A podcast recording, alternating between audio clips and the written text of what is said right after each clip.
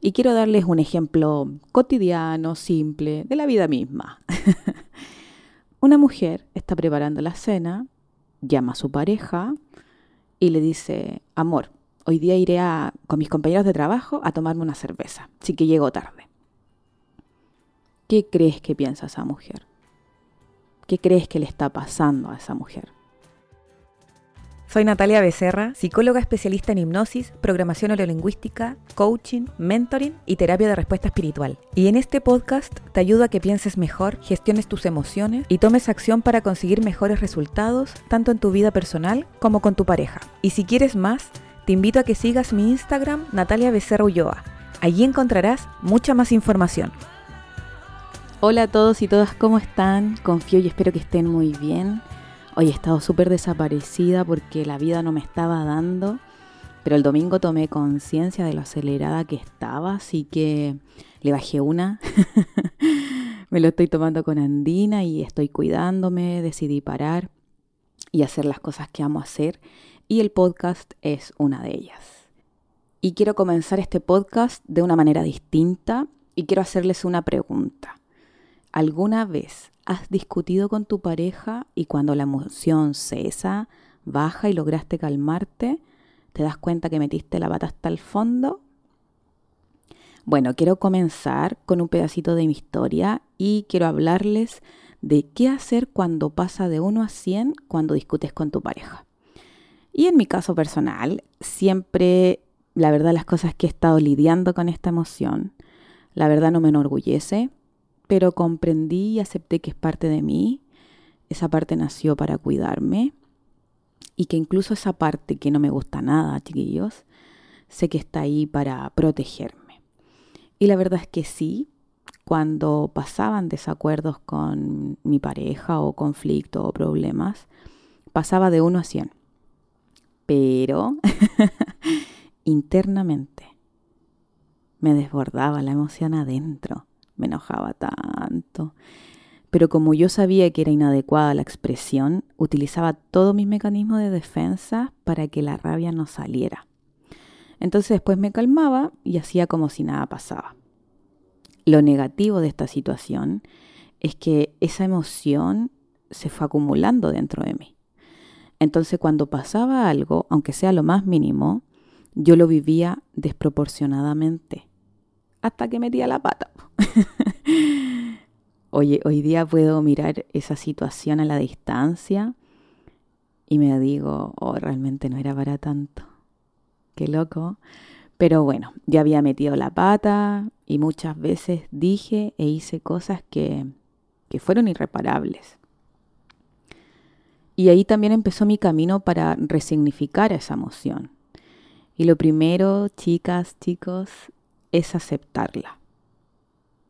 Es poder verla, escucharla y reconocer que esa parte tuya está en ti, es parte de ti. Segundo, fue encontrar la intención positiva. Realmente esa parte nos está cuidando. La misión de cada uno de nosotros es encontrar de qué nos está cuidando específicamente. Y tercero, es agradecerle. Es agradecer que nos está cuidando. Pero hoy, con todas las herramientas que, tenemos, o quizás tú vayas a, a darte cuenta que las tienes porque todos tenemos los recursos, puedes hacerlo de una manera distinta. Pero para llegar a esa hermosa conclusión, tuve que pasar por varios pasos antes. Entonces tengo una pregunta para ti. ¿Qué o quién o quiénes te enseñaron a gestionar la rabia. O qué o quién te dijo, mira, cuando tengas rabia es por esto y debes hacer esto. Levanten la mano a los que le enseñaron. Lo más probable es que a muy pocos de nosotros. Y quizás si estás escuchando este capítulo, lo más probable es que no.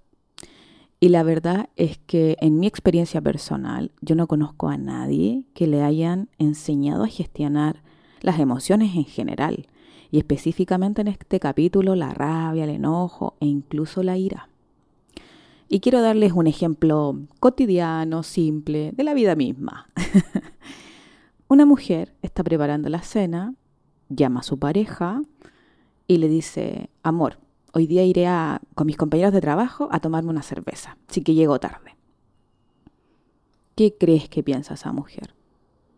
¿Qué crees que le está pasando a esa mujer?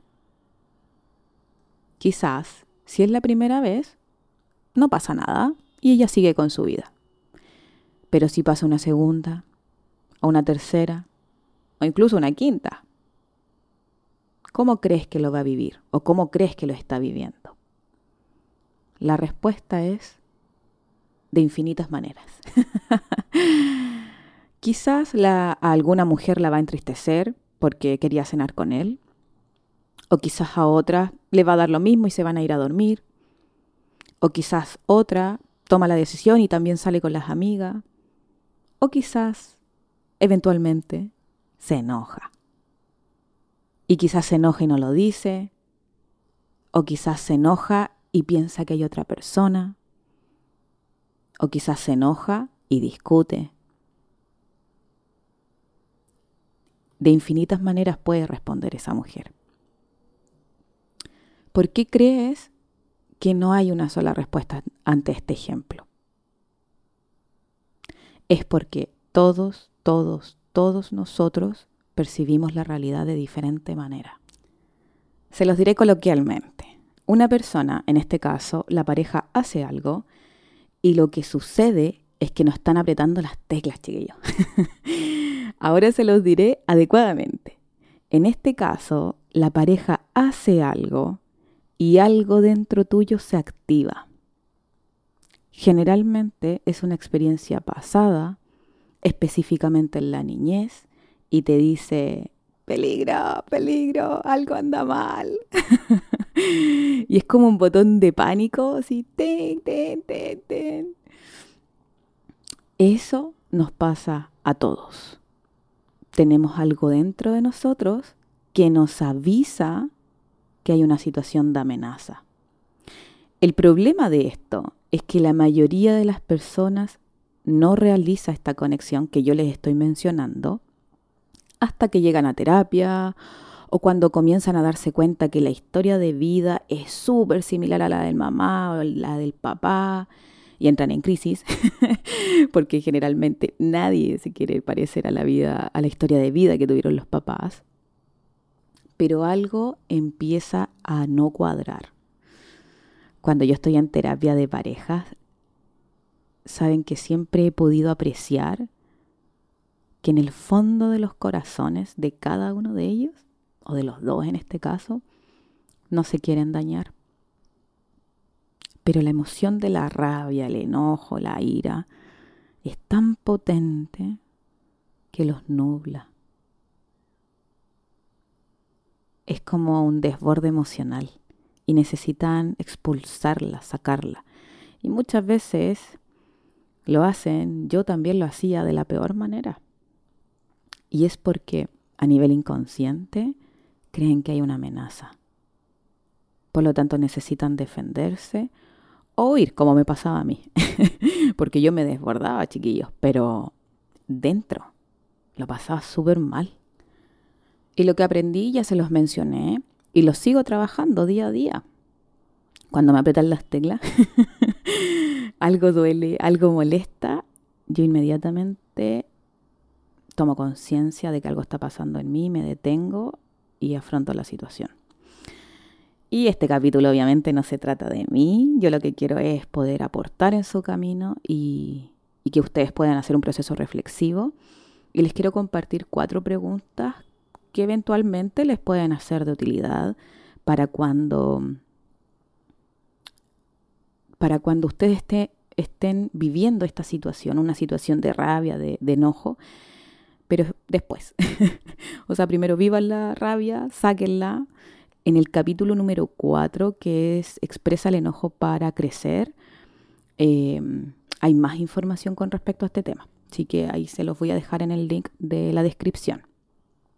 Y una pregunta que ustedes pueden realizar es, ¿qué está desencadenando esto en mí? La otra es, ¿de qué tengo miedo? La tercera es, ¿qué hay debajo de esto? Y la cuarta es, ¿qué necesito sanar en mí para no volver a responder así en el futuro? Con estas preguntas vas a encontrar o te vas a aproximar a la raíz de lo que realmente te enoja. Y recuerden que la pareja es la que te está reflejando algo dentro tuyo para que tú lo puedas sanar. Si sanas la raíz, créeme, la próxima vez que sucedan estas situaciones similares, lo más probable es que sea una experiencia totalmente distinta.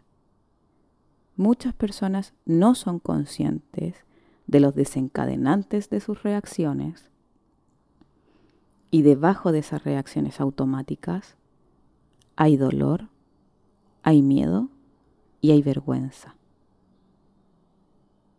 En terapia, chiquillos, me he dado cuenta de que hay personas que debajo de esa ira, de ese enojo, hay mucho miedo y mucha tristeza.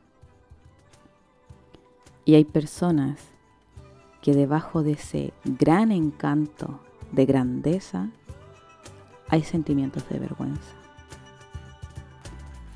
Chiquillos, muchas gracias. Espero y confío que este capítulo los va a ayudar. Nos vemos en un próximo episodio. Chao. Confío que te haya sumado este capítulo. Y si es así, me encantaría que puedas dejar una reseña en mi Instagram, Natalia Becerro y lo compartas con quien tú quieras. Esta es la mejor manera de expandir este conocimiento. Muchas gracias por quedarte hasta el final y que tengas un muy bonito día.